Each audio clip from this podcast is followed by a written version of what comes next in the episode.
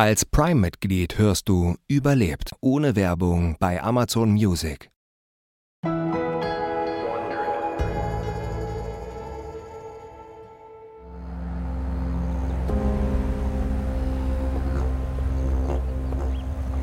Eva Wisniewska streicht sich die schulterlangen Haare aus dem Gesicht. Auf dem Mount Bora in Australien schaut sie zuversichtlich in die schier endlose Weite vor ihr. Es ist keine dieser Landschaften, in denen Berge und Hügel zusammengepfercht einem Gipfelmeer gleichen. Es gibt eine Bergkette und ansonsten nur endloses Flachland mit kleinen Hügelketten. Das heiter bis wolkige Wetter treibt bei 30 Grad sonnige Inseln und die Schatten der Wolken in die Ferne. Eva beschaut sich hier Anfang Februar 2007 mit der deutschen Nationalmannschaft im Gleitschirmfliegen das Terrain. Neben ihr steht Stefan Mast, der Teamchef. Ein athletischer Endvierziger im T-Shirt, Basecap und sportlicher Sonnenbrille. Ex-Weltmeister im Windsurfen und im Gleitschirmfliegen. Er ist das Rückgrat der Gruppe, weiß alles über die Strecke und über das Wetter.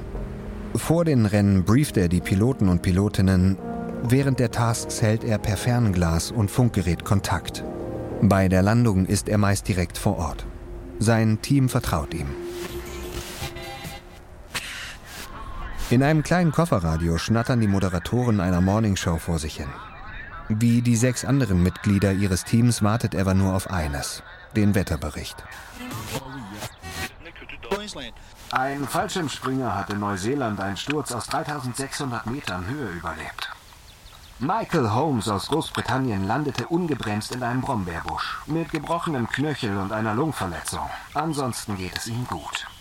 Anscheinend hatte sich der Fallschirm des Verunglückten nicht geöffnet. Auch der Ersatzschirm des Skydiving-Lehrers hatte versagt. Eva schüttelt den Kopf. Sie schaut ihre Teamkollegen und Kolleginnen staunend an und blickt dann wieder nachdenklich in die Landschaft. Gemeinsam reißt sie mit Stefan Mast ein paar Witze über die Meldung aus dem Radio. Es gibt verdammt wenig Brombeerbüsche da unten, oder? Ich habe gehört, hier fangen einen die Kängurus im Beutel auf. Eva und Stefan Mast haben ein gutes Verhältnis. Als sie beim Weltcuprennen auf Réunion entschied, den Wettkampf abzubrechen, hatte er sie in den Arm genommen. Sie solle sich Zeit lassen und egal, ob es Wettkämpfe seien oder nicht, er wäre froh, wenn sie einfach den Spaß am Fliegen wiederfinden würde. Beide haben ein paar Tränen der Rührung verdrückt. Eva hat den Spaß wiedergefunden. Sie hat von ihrem neuen Ausrüster den Prototyp eines Wettkampfschirms bekommen, der wie maßgeschneidert für sie ist. Mit ihm hat sie in Mexiko vor ein paar Tagen erst die Monarca Open gewonnen. Ab morgen wird sie hier in Australien als eine der Favoritinnen bei den Manila XC Open antreten. Es ist kein Wettkampf, der Punkte für den Weltcup bringt. Aber er ist sehr sinnvoll als Vorbereitung für die WM, die in zwei Wochen stattfindet. Genau hier in vergleichbarem Klima. Eva kennt die Gegend aus der Vergangenheit. Aber sie findet ein wenig Vorbereitung kann nicht schaden. Endlich sind die Moderatoren am Ende der Nachrichten angekommen. Auch heute wieder heiter bis wolkiges Sommerwetter bei leichtem Wind mit so wenigen Schauern, dass wir sagen müssen, wer sie findet, darf sie behalten. In den nächsten Tagen könnte es allerdings sein, dass uns das ein oder andere Gewitter überrascht. Mehr dazu dann morgen früh hier bei uns auf. Eva und das Team sind erstmal zufrieden. Das Wetter hier kann generell schwer vorhergesagt werden. Die Ebene ist aufgeheizt und aus Schauern können manchmal schnell kurze Gewitter werden. Aber die Sicht ist gut. Es gibt jede Menge Ausweichmöglichkeiten und Eva hat eh für sich beschlossen, es ist keine Schande, ein Rennen auch mal abzubrechen und den Stecker zu ziehen.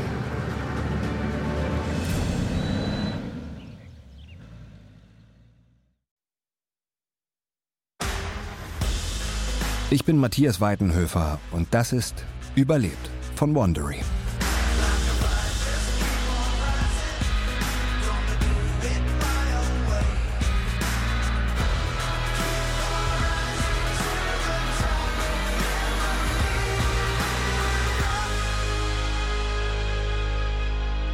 Eva Wisniewska hat auf die harte Tour gelernt, dass jeder Höhenflug eines Tages endet.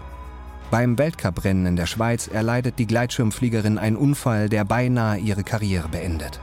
Doch statt sich eine Auszeit zu nehmen und ohne das Erlebte zu verarbeiten, stürzt sich Eva umgehend wieder in die Wettkämpfe. Der Erfolg gibt ihr recht. Nur wenige Monate nach dem Absturz in den Berner Alpen triumphiert sie bei einer Competition in Mexiko. Die Weltranglisten-Erste der Frauen ist zurück und nimmt den WM-Titel ins Visier. In Australien wird es Eva gelingen, ihre außergewöhnliche Karriere zu krönen und zur Legende im Gleitschirmsport zu werden. Doch nicht, indem sie die WM-Trophäe holt. Dies ist nicht nur die Geschichte einer unvorhersehbaren Katastrophe, sondern vor allem die einer unerschrockenen Sportlerin, die ihr Leben komplett auf links krempelte, um sich den Traum vom Fliegen zu erfüllen. Eine außergewöhnliche Frau, die alles aufs Spiel setzte, um sich diesen Traum zu bewahren. Das ist Folge 3. Ehrgeiz und Übermut. Übertrieben ungeduldig wummert Andreas Malecki an der Tür des Toilettenhäuschens. Die Tankstelle an der sandigen Dirt Road am Fuß des Mount Bora ist das letzte bisschen Zivilisation vor dem Start des heutigen Rennens. Andreas, auch Pepe genannt, will Eva einfach nur ein bisschen ärgern. Pass mal auf, du hast es in der Luft ja wohl leichter mal auszutreten. Wir verpassen das Rennen. Was du immer für einen Quatsch erzählst. Die Stimmung ist nicht nur im deutschen Team sehr entspannt. Mit stoischer Ruhe fahren die Teams in ihren Jeeps jetzt in Kolonne zum Mount Bora hoch. Hier in Manila in New South Wales gibt es immer viele Paragliderinnen und Paraglider, aber einmal im Jahr überschwemmen sie den kleinen Ort im australischen Outback. Fast 200 Gleitschirmfliegende aus knapp 40 Nationen werden heute und in den nächsten Wettkampftagen gegeneinander antreten. Die XC Open in Manila sind ein beliebtes Rennen. Für die Einheimischen und für Fliegende der Nordhalbkugel, die dem Winter entkommen wollen. Aber es ist auch kein Spazierflug, sondern ein Wettbewerb und wer am weitesten kommt, gewinnt. Geschwindigkeit ist wichtig, genauso wie Durchhaltevermögen, körperlich und mental. Pepe ist einer der besten deutschen Gleitschirmflieger. Im letzten Jahr ist er in der deutschen Liga auf Platz 1 gelandet, zum zweiten Mal hintereinander. Er freut sich auf den Cross-Country-Wettkampf, bei dem man keine Checkpunkte abfliegen muss, sondern nur auf Strecke geht. An Evers Seite sieht er das karge, sandige Land vorüberrumpeln, in dem nur hier und da ein paar durstige Büsche stehen. Von oben sieht das alles so schön aus, aber aus der Nähe hat's schon was Trostloses, oder? Von oben wird dir dann auch noch klar, wie endlos das alles ist. Hier will man sich echt nicht verlaufen. Naja, wir sind ja nicht alleine unterwegs. Pepe ist froh, dass er sich an der Tankstelle noch ein paar Snacks besorgt hat. Doch die Plastiktüte ist während der rumpeligen Fahrt ausgekippt. Er kramt unter dem Sitz und findet alle Einkäufe bis auf seinen Lieblingsschokoriegel. Als er Eva um Hilfe bitten will, sieht er, wie sie zwinkert und genüsslich grinsend an dem Leckerbissen kaut.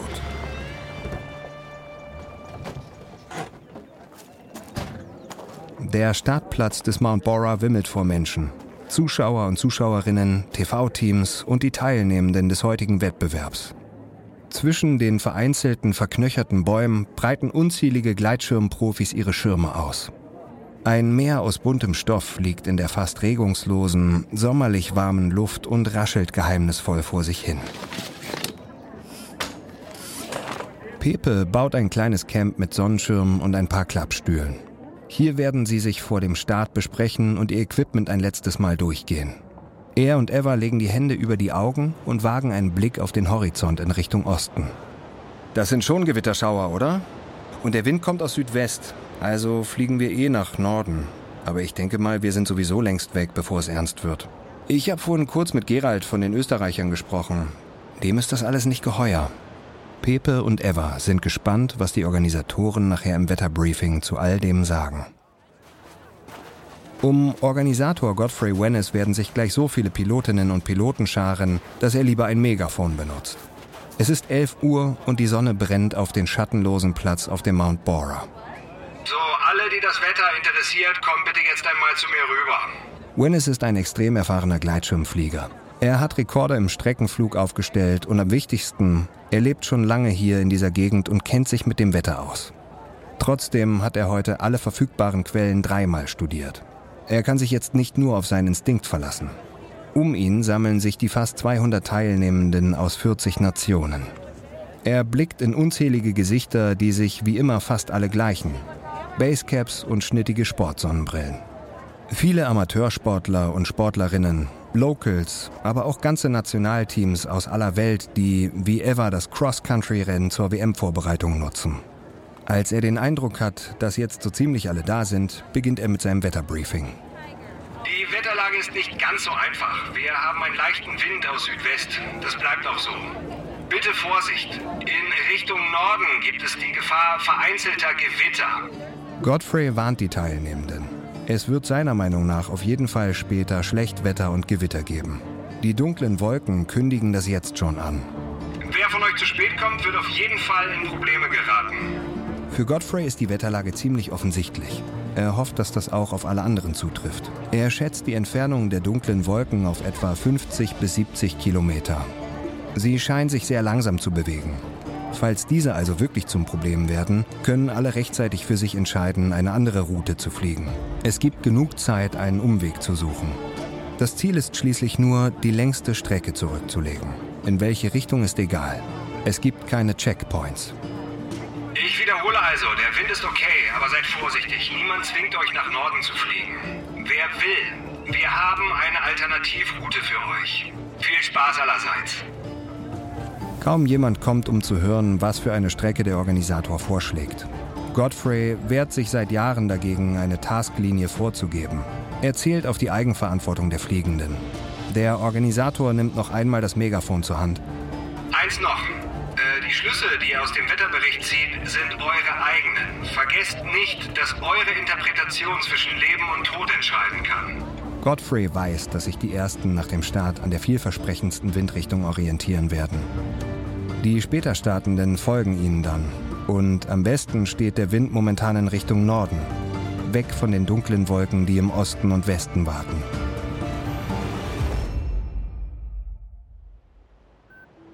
Um 12.45 Uhr schaut Eva auf die Uhr. Sie sitzt unter dem Sonnenschirm im kleinen Camp des deutschen Teams. Sie ist eine der letzten, doch gleich wird sie sich auch aufmachen. Über 150 Schirme füllen schon den Himmel vor dem Mount Bora. Immer wieder driftet Evers Blick in Richtung Norden, aber die Wolken dort scheinen sich fast gar nicht zu bewegen. Über eine Stunde hat sie jetzt die beobachtet, die mit ihren Schirmen genau in diese Richtung aufgebrochen sind. Sie schweben bisher problemlos an den Hängen entlang über das flache Buschland. Die Wolken im Norden scheinen sich nicht nennenswert zu verändern. Bei Streckenflügen wie diesen ist es durchaus üblich, dass man jene, die es kaum erwarten können zu starten, erstmal vorfliegen lässt. Viele von ihnen sind australische Locals. An den Piloten und Pilotinnen, die schon unterwegs sind, lassen sich die Flugbedingungen gut ablesen. Auch Eva und das Team um Stefan möchten so im Voraus erkennen, wie sich die Winde und Turbulenzen, aber auch Thermik, also die Aufwinde im Gelände gestalten. Eva ist sich im Klaren, dass diese Technik nicht unfehlbar ist. Die Bedingungen in der Luft ändern sich auch ständig. Manchmal, wenn man einer Thermik hinterherjagt, ist diese schon weg, wenn man ankommt. Trotzdem findet sie, dass diese Technik die beste Idee für heute ist. Auf Réunion hat es eigentlich ganz gut funktioniert, sich an den Locals zu orientieren. Und jetzt bist du ja auch wieder ganz die Alte. Die Alte. Ich helfe dir gleich mal. Eva wirft ein Handtuch nach Stefan, der es souverän abfängt. Sie weiß natürlich, was er meint. Ihr Unfall in der Schweiz ist jetzt fast ein halbes Jahr her. Gemessen daran ist sie so fit, wie man sein kann. Für ihre mentale Stärke hat ihre Idee des Überbewusstseins gut funktioniert. Eva kontrolliert noch einmal den Stoff ihres neuen Schirms. Die meisten anderen aus dem deutschen Team haben sich in der letzten halben Stunde auf den Weg gemacht. Nur Pepe lässt sich auch noch Zeit. Eva wirft einen Blick zurück zum Teamleiter Stefan, der gerade per Funk mit einem schon gestarteten deutschen Piloten spricht. Er bedeutet Eva, dass sie noch einen Moment Geduld haben soll, beendet sein Gespräch und kommt zu ihr rüber. Und Eva, freust du dich? Check. Nicht vergessen, ich bin immer am Funkgerät, okay? Und dann fahren wir euch auch hinterher. Eva nickt. Sie fühlt sich mit Stefan als Teamchef immer gut aufgehoben. Sie zieht ein T-Shirt über ihr weißes Tanktop und darüber die offene Windjacke. Dann reibt sie sich ein letztes Mal mit Sonnencreme ein und trottet in aller Ruhe mit ihrem Schirm zum Starthang. Sie zieht den Reißverschluss der dünnen Windjacke zu und setzt die Sportsonnenbrille mit dem silbernen Rand auf. Eine letzte kurze Umarmung, dann rafft sie ihren neuen orangenen Wettkampfschirm zusammen. Sie zieht ihn in Richtung des Anlaufs. Stefan hilft Eva, ihn glatt auszubreiten, während sie den letzten Karabiner im Gurtzeug festklickt. Sie geht ein letztes Mal die Leinen durch. Nichts ist verheddert. Kein Knoten. Alles sitzt. Sie drückt am GPS-Tracking auf Aufnahme. Dieses wird ihre Flüge aufzeichnen, damit die Wettkampfleitung später nachvollziehen kann, wie sie geflogen ist. Dann stellt sich Eva rückwärts zum abfallenden Hang auf. Sie zieht im Stehen ihren Schirm auf, bis er direkt über ihr steht. Dann dreht sie sich um und beginnt mit federleichten Schritten den Abhang hinunterzurennen. Sie braucht ein bisschen länger als erwartet, doch dann ergreift der Wind ihren Schirm und zieht ihn in einer sanften Kurve nach vorn. Eva merkt, dass der Wind ziemlich deutlich aus südlicher Richtung kommt.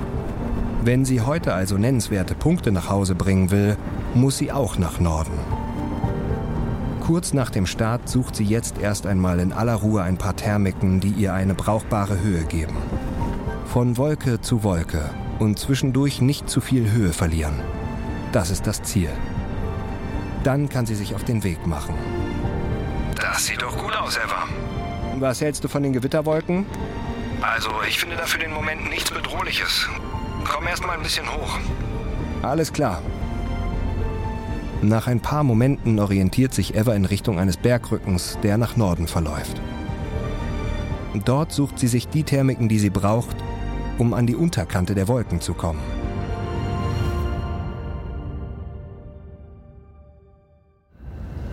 Stefan sitzt auf dem Beifahrersitz des Jeeps und sucht immer wieder mit dem Fernglas den Himmel ab. Das Auto düst dabei manchmal über Schotterpisten, manchmal über einspurige Asphaltstraßen durch die Weite des Buschlands in New South Wales. Nachdem auch Pepe gestartet ist, haben Stefan und sein Fahrer, genau wie die anderen Teamleitungen, eingepackt. Nur noch ein paar TV-Crews und etwas Publikum sind jetzt noch dort oben am Startplatz auf dem Mount Bora. Aber auch die werden bald ihre Sachen packen, denn die Gleitschirme entfernen sich schnell. Die Teamleitenden und die Crews folgen jetzt ihren Piloten und Pilotinnen und stehen mit ihnen ständig in Funkkontakt. Sie müssen schnell zur Stelle sein, falls einer von ihnen landen will oder muss. Das kann unter Umständen 100, 150 oder auch 200 Kilometer vom Startplatz entfernt sein. Der Organisator des Wettbewerbs, Godfrey Wennes, ist von hier aus einmal unglaubliche 335 Kilometer am Stück geflogen. Immer mal wieder hält das Betreuungsteam an, um zu sehen, wohin sich die Pilotinnen und Piloten orientieren. Da sie jetzt schon ziemlich hoch schweben, ist es gar nicht immer so einfach. Es ist 13.35 Uhr, als Eva sich zum ersten Mal wieder bei Stefan meldet. Hier ist Eva für Stefan. Ich bin 20 Kilometer vom Startplatz, Höhe über 2000 Meter. Stefan für Eva, immer noch auf Kurs? Flugrichtung Nord, alles klar bei mir. Sehr schön, weiter so. Stefan sucht mit dem Fernglas den Himmel ab, der noch immer nichts wirklich Bedrohliches hat. Nach einer Weile findet er Evas kleinen orangen Schirm und ein Lächeln huscht über sein Gesicht. Dann geht es zurück ins Auto und weiter nach Norden, den Gleitschirmen hinterher. Eva ist jetzt seit zwei Stunden in der Luft und grundsätzlich ist der Flug angenehm unspektakulär. Seit 15 Minuten ist sie nur noch gesegelt und hat lediglich ab und zu ein paar Kreise gezogen, um ihre Höhe zu halten. Auch die hat sich seit einer Stunde kaum verändert. Eva gleitet auf 2250 Metern Höhe. Wenn es mal Auftrieb gab, dann ziemlich sachte, mit zwei bis vier Metern pro Sekunde. Seit dem Funkkontakt mit Stefan ist eine Stunde vergangen. Bis dahin war sie an der Seite eines Bergrückens entlang geflogen. Diese sind inzwischen einer Tiefebene, den sogenannten Flatlands, gewichen. Es ist genau die Landschaft, die Pepe von unten so deprimierend und sie von oben so wunderbar endlos findet. Eva sieht sich um. Alle anderen in ihrer Sichtweite scheinen auch einen ziemlich entspannten Flug zu haben. Eva hängt zusammen mit Gerald Ameseder aus Österreich am Ende der Spitzengruppe. Genau dem Gerald, dem das laut Pepe vor dem Wetterbriefing schon alles nicht so geheuer war. Aber es ist ein Wettkampf. Natürlich ist er auch gestartet und sucht genau wie sie nach wie vor nach guter Thermik. Nicht weit entfernt von ihnen fliegt noch ein Mitglied des chinesischen Nationalteams und irgendwo hinter ihr muss Pepe sein. Eva behält die beiden großen Gewitterwolken westlich und östlich von ihr im Blick. Seit dem Start haben diese sich ein wenig aufeinander zubewegt. Obwohl sie inzwischen schon ein Stück hinter Eva liegen, könnte es sein, dass sie trotzdem noch Probleme machen wollen. Ein Blick nach vorn beruhigt sie. Ein paar Kilometer vor ihr in Richtung Norden schweben die ersten aus dem Führungspulk problemlos in den blauen Himmel davon. Eva ist sich im Klaren, dass das hier ein ziemliches Spiel mit dem Feuer sein könnte. Aber sie müsste eigentlich schnell genug sein, um auch noch zwischen den Wolken durchzuhuschen. Eva und Stefan, wir schließen zum Führungspulk auf. Sehr gut. Ich sehe zwei, drei Piloten an der Wolke vor mir. Ich werde aber nicht aufdrehen, meine Höhe ist okay. Während die beiden dunklen Wolken Eva nach ein paar Minuten doch immer näher kommen, versucht sie sich einen Reim auf die Thermik zu machen. Sie ist zwischen zwei Wolken und hat schon wieder Auftrieb. Dabei ist die Wolke, die vor ihr liegt, dafür noch nicht nah genug. Sie beschließt, die Wolke zu umfliegen. Ihr Schirm wird jetzt noch stärker, mit sechs Metern pro Sekunde nach oben gezogen. Die Thermik trägt sie schon eine ganze Minute lang nach oben. Für einen Moment freut sich Eva fast ein bisschen. Sie braucht Höhe, um möglichst schnell viel Strecke zu schaffen. Doch dann beginnt es ihr seltsam zu erscheinen. Sie kommt nicht von der Wolke weg, die sie eigentlich umfliegen will. Eva versucht ihren Schirm bei dem anhaltenden Auftrieb mit aller Kraft in der Luft zu halten. Das Rennen wird auf einmal anspruchsvoller. Evas Schirm wird zum Spielball und wird hochgezogen. Ihre Alarmglocken läuten. Trotzdem glaubt sie weiterhin, alles unter Kontrolle zu haben. Sie leitet sofort eine Abwärtsspirale ein. Sie bemerkt, dass Gerald das gleiche Problem wie sie hat und ebenfalls gegen den Auftrieb kämpft, indem er Kreise fliegt. Eva erkennt, dass sie der Wolke, die sie umfliegen will, immer näher kommt. Noch ist sie unterhalb der Wolkengrenze, doch es wird zunehmend dunkler. Eva hat keine Ahnung, was hier los ist. Sie muss eine Lösung finden. Und zwar schnell. Das Adrenalin pusht Eva weiter. Sie glaubt immer noch fest daran, dass sie es schafft, dem Ganzen zu entkommen. Dann beginnt die Situation vollends seltsam zu werden. Aufgrund der Turbulenzen und dem starken Aufwind kann Eva ihrem Kompass und GPS nicht mehr trauen. Sie verliert ein wenig die Orientierung. Sie versucht dem Auftrieb entgegenzuwirken und eine Steilspirale zu fliegen, um herunterzukommen. Die Wolkenuntergrenze kommt über ihr immer näher. Dort will sie eigentlich auf gar keinen Fall hineingeraten. Sie schafft es zwar, in eine Kreisbewegung zu kommen, doch selbst mit der engen Steilspirale kommt sie nicht gegen den Auftrieb an. Eva dreht sich im besten Moment gerade einmal auf der Stelle. Nach einigen Minuten entscheidet sie, es bringt nichts. Es ist wie in einer Zentrifuge. Ihr Gesicht wird nach hinten gezogen. Evas Arme sind schwer wie Blei. Ihr wird von der Drehbewegung fast schwarz vor Augen.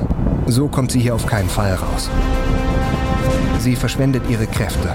Sie kann zwar versuchen, dagegen anzukämpfen, in die Wolke gezogen zu werden, aber diesen Kampf verliert sie gerade. Eva sieht ein, dass sie keine Wahl hat. Vielleicht ist es sogar einfacher, in die Wolke aufzusteigen und dann oben oder an der Seite oder sonst wo herauszukommen und ganz einfach wegzufliegen. Vielleicht. Ein Versuch ist es wert.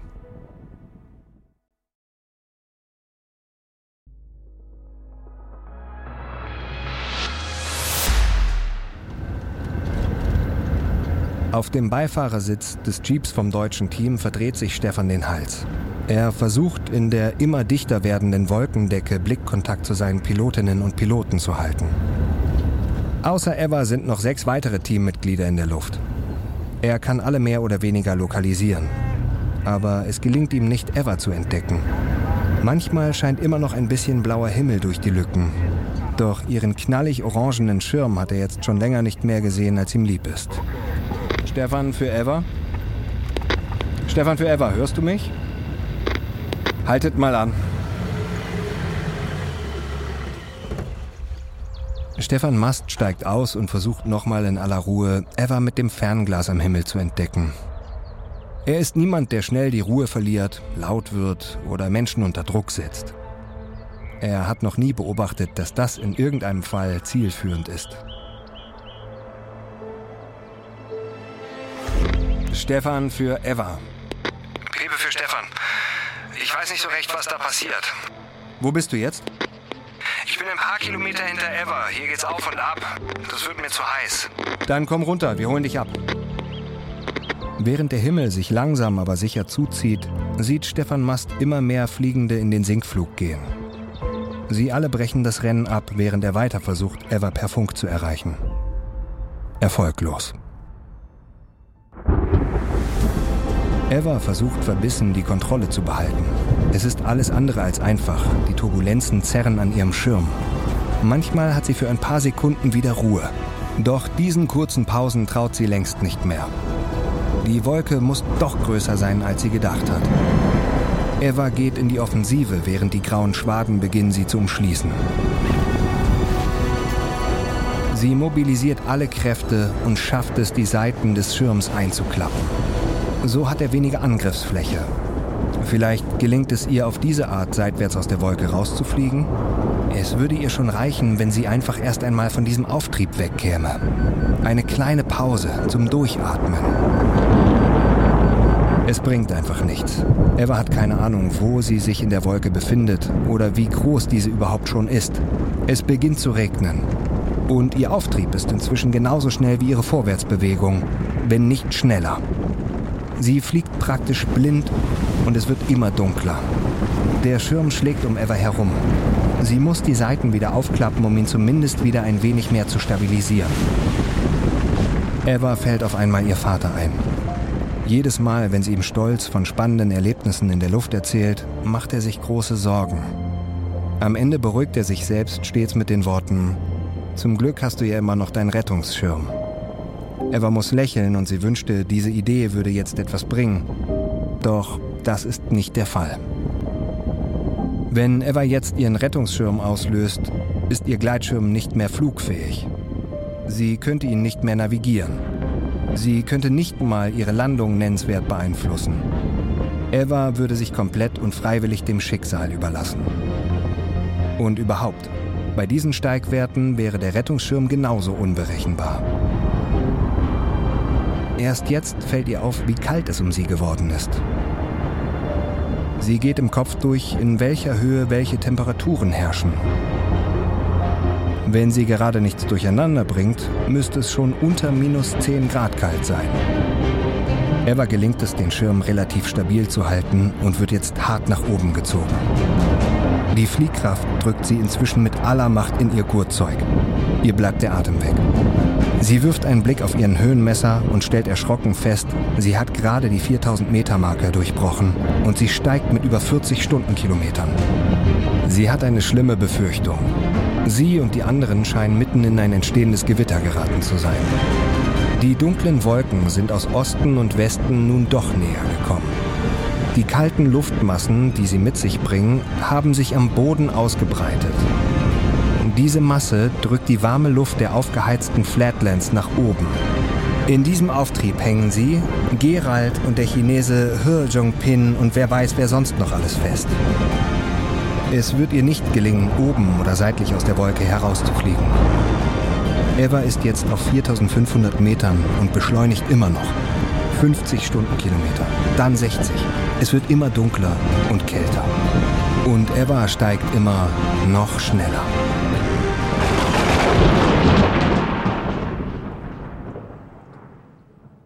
Am Boden verfolgt Teamchef Stefan Mast entsetzt die Entwicklung. Er sieht, wie riesig die Wolke inzwischen geworden ist. Ein grauer Regen hat eingesetzt und scheint jegliche Farbe aus der Landschaft zu waschen. Sein Fahrer steuert den Jeep so schnell es geht, um Pepe abzuholen, der sicher gelandet ist und gerade seine Koordinaten durchgegeben hat. Dabei versucht Stefan auch immer noch Eva zu erreichen. Stefan für Eva? Stefan bekommt einen Anruf vom österreichischen Teamchef. Stefan, unser Gerald hat es rausgeschafft. Wir holen ihn gerade ab. Wo rausgeschafft? Aus dem Auftrieb in der Gewitterwolke. Aber die Eva ist wohl noch drin. Ruft mich wieder an, wenn ihr bei ihm seid, okay? Stefan gestikuliert seinem Fahrer noch einen Zahn zuzulegen. Der Regen wird dichter und die sandigen Straßen werden schmierig. Der Jeep des deutschen Teams rast in Richtung der Koordinaten von Pepe. Auf einmal beginnt das Funkgerät zu rauschen. Stefan glaubt, eine Stimme zu hören. Eva, bist du das? Ich bin in der Wolke. Eva? Eva? Über 5000 Meter hoch. Ich kann nichts mehr machen. Stefan muss versuchen, einen kühlen Kopf zu bewahren und die Situation einzuschätzen. Er kann im Moment nichts für Eva tun. Sie werden Pepe abholen und dann dem Gewitter hinterherfahren. Wenn Eva es rausschafft, falls Eva es rausschafft, braucht sie sofort Hilfe. Eva hat den Versuch aufgegeben, dem Auftrieb zu entkommen. Sie hat keine Chance. Die körperliche und mentale Belastung ist enorm. Der Schirm flattert, Hagelkörner fliegen ihr um die Ohren und sie sieht inzwischen fast gar nichts mehr. Um sie herum ist es jetzt kälter als minus 20 Grad. Ein paar Mal hat sie noch versucht, einen Funkspruch abzusetzen. Sie hat keine Ahnung, ob er überhaupt ankam. Und selbst wenn, was sollen die da unten mit der Information machen? Ich bin in der Wolke, 5000 Meter. Eva schaut auf das beleuchtete Display ihres Höhenmessers und passiert die 6000 Meter. Mit 19 Metern pro Sekunde, also knapp 70 Stundenkilometern, rast sie steil nach oben. Sie muss an den einen Theoriekurs aus der Flugschule denken. Dieser skurrile Lehrer mit einem faszinierenden Faible für Physik. Er hat damals von spontan auftretenden Gewitterstürmen wie diesem erzählt. Von den Luftmassen mit großen Temperaturunterschieden, von dem Druck, der entsteht, die Blase mit dünner heißer Luft würde nach oben gezwungen werden wie ein Luftballon. Noch weiter oben gäbe es eine Sperrschicht, die dann von dem Ballon mit der überhitzten Luft durchbrochen wird und dann geht die Welt unter. Warum dieser Lehrer diesen Effekt damals ausgerechnet mit einem Ballon verglichen hat, will Eva hier nicht einleuchten. Ein Ballon schwebt friedlich umher. Ein Ballon steht für Freude und Freiheit. Das fühlt sich eher an wie ein unendlicher, grausamer Fahrstuhl ins Nichts und sie ist darin gefangen. Immer wieder treffen die Hagelklumpen den Schirm. Eva hofft, dass er irgendwie durchhält. Ihr Blick geht noch einmal auf das Höhenmessgerät.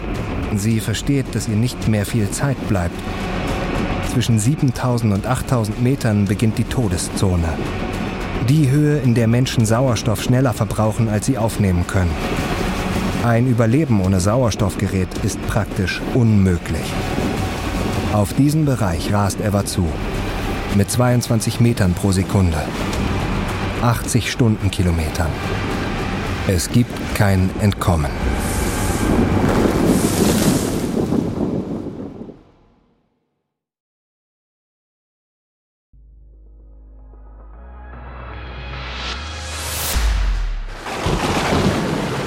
Eva herum ist es nun eiskalt. Es stürmt, blitzt und hagelt. Die Eisklumpen treffen sie im Gesicht. Sie ist klatschnass und friert. Sie versucht den Schirm offen zu halten und hofft, dass der Sturm sie endlich ausspuckt. Wie hoch kann denn diese Wolke sein? Es scheint alles komplett unwirklich. Eva fragt sich, ob sie noch wach ist oder das alles nur in ihrem Kopf passiert. Ihr fällt auf einmal eine Geschichte ein, von der sie nicht mehr genau weiß, wo sie sie gehört hat. Wahrscheinlich hat sie irgendein Pilot mal in einer Bierlaune zum Besten gegeben. Es gab wohl mal einen amerikanischen Militärpiloten, der über eine Gewitterwolke flog, die 14 Kilometer hoch war. Dann fiel sein Triebwerk aus. Der Hebel für die Notturbine brach ab. Er hatte nur einen Ausweg, sein Schleudersitz. Und anstatt zu warten, bis er weiter unten wäre, katapultierte er sich bei minus 50 Grad in 14 Kilometern Höhe aus dem Flugzeug. Der Druckunterschied war so hoch, dass er sofort zu bluten begann. Aus der Nase, aus dem Mund, aus den Ohren und aus den Augen. Das Gewitter, in das er fiel, war so stark, dass er im Fallen beinahe ertrunken wäre. Aber sein Fallschirm ging auf. Er überlebte. Eva ist sich nicht sicher, ob er Sauerstoff dabei hatte. Hatte er Sauerstoff? In einer Höhe von knapp 7000 Metern kommt Eva ein letztes Mal zu sich und kann ein paar klare Gedanken fassen. Sie denkt an ihre Eltern, ihren Bruder und dessen Kinder. Sie hofft noch immer, oben aus der Wolke ausgespuckt zu werden. Das kann doch jetzt nicht das Ende sein. Das kann ich meinen Eltern nicht antun. Nicht hier. Nicht heute. Die Worte drehen sich unaufhörlich in ihrem Kopf. Doch es hört nicht auf. Evas Sicht wird immer schlechter und die Luft wird dünner. Sie kommt in die Todeszone. Der starke Auftrieb, der Stress, Die Anstrengung, den Schirm offen zu halten und das Wetter fordern ihren Tribut. Eva ist kurz vor dem Blackout. Sie fühlt sich wie ein Blatt, das von einem Staubsauger aufgesaugt wird. Der Hagel prasselt bei inzwischen minus 30 Grad auf sie und ihren Schirm ein. Sie hofft, dass er durchhält. Dass er noch brauchbar ist, wenn sie diesem Albtraum auf irgendeine Art und Weise doch noch entkommen sollte. Es fühlt sich an, als sei sie seit einer Ewigkeit in dieser Wolke. Doch es sind erst 14 Minuten vergangen.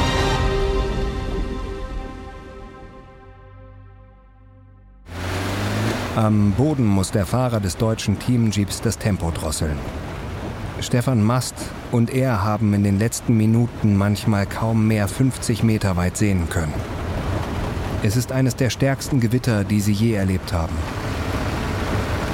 Im Moment sieht es aber so aus, als sei das Gröbste vorbei. Die Regenschwaden lassen wieder ein wenig Sicht zu. Stefan und der Fahrer sehen Bäume, die sich im Sturm biegen. Sie sind nicht mehr weit weg von den Koordinaten entfernt, die Pepe ihnen durchgegeben hat. Am Telefon ist Gerald Ameseder.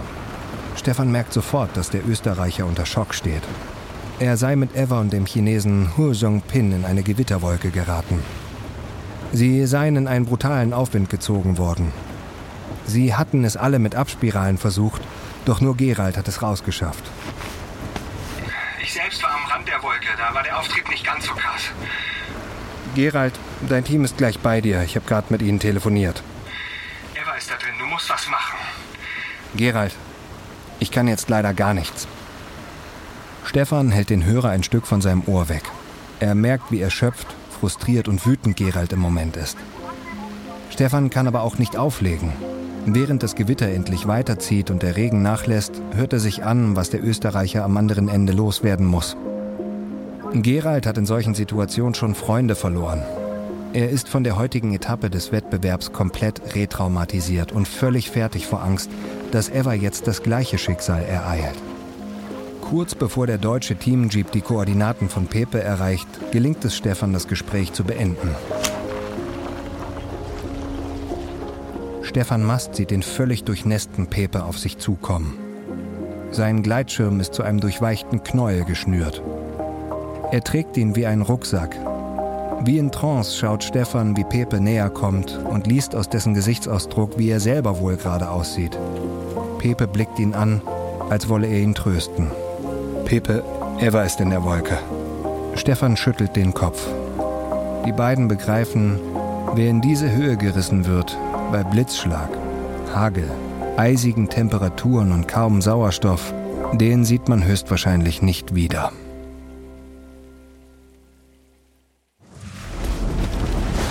Blitze und Donner sind das Letzte, was Eva sieht und hört. Sie ist alles andere als religiös, doch jetzt, in einer Höhe von 7000 Metern, beginnt sie zu beten und verliert dabei nach und nach das Bewusstsein. Ihr Kopf knickt zur Seite. Eva bemerkt nicht mehr die Hagelkörner, die sie treffen, oder den Regen, der in ihr Gesicht peitscht. Sie realisiert nicht, dass ihr Körper noch weitere zwei Minuten mit inzwischen über 100 Stundenkilometern in die Höhe rast. Und dann, endlich, aus der Wolke herausgeschleudert wird. Evas Schirm ist vereist, aber glücklicherweise immer noch offen. Ihr Gurtzeug und der Beinsack sind voller Hagelklumpen. Ihre Sonnenbrille beginnt zuzufrieren. Eva schwebt bewusstlos auf 10.000 Metern Höhe über der Wolke, während unter ihr weiter das Gewitter tobt. Bei Temperaturen von minus 50 Grad. In Bedingungen, in denen man ohne Sauerstoffflasche binnen 30 Sekunden tot ist.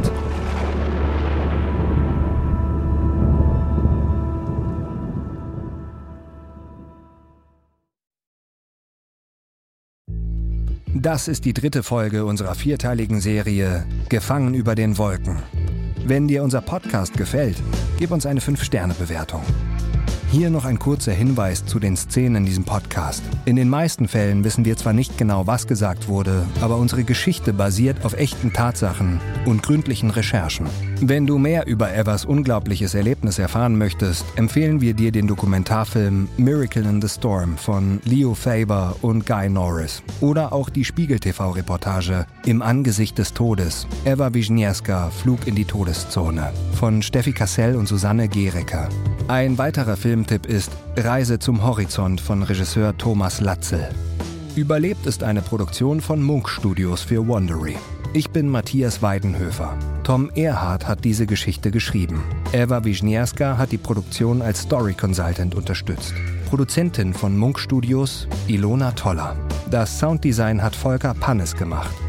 Für Wondery Producer Simone Terbrack, Patrick Fiener und Tim Kehl. Executive Producer Stephanie Jens, Jessica Redburn und Marshall Louis.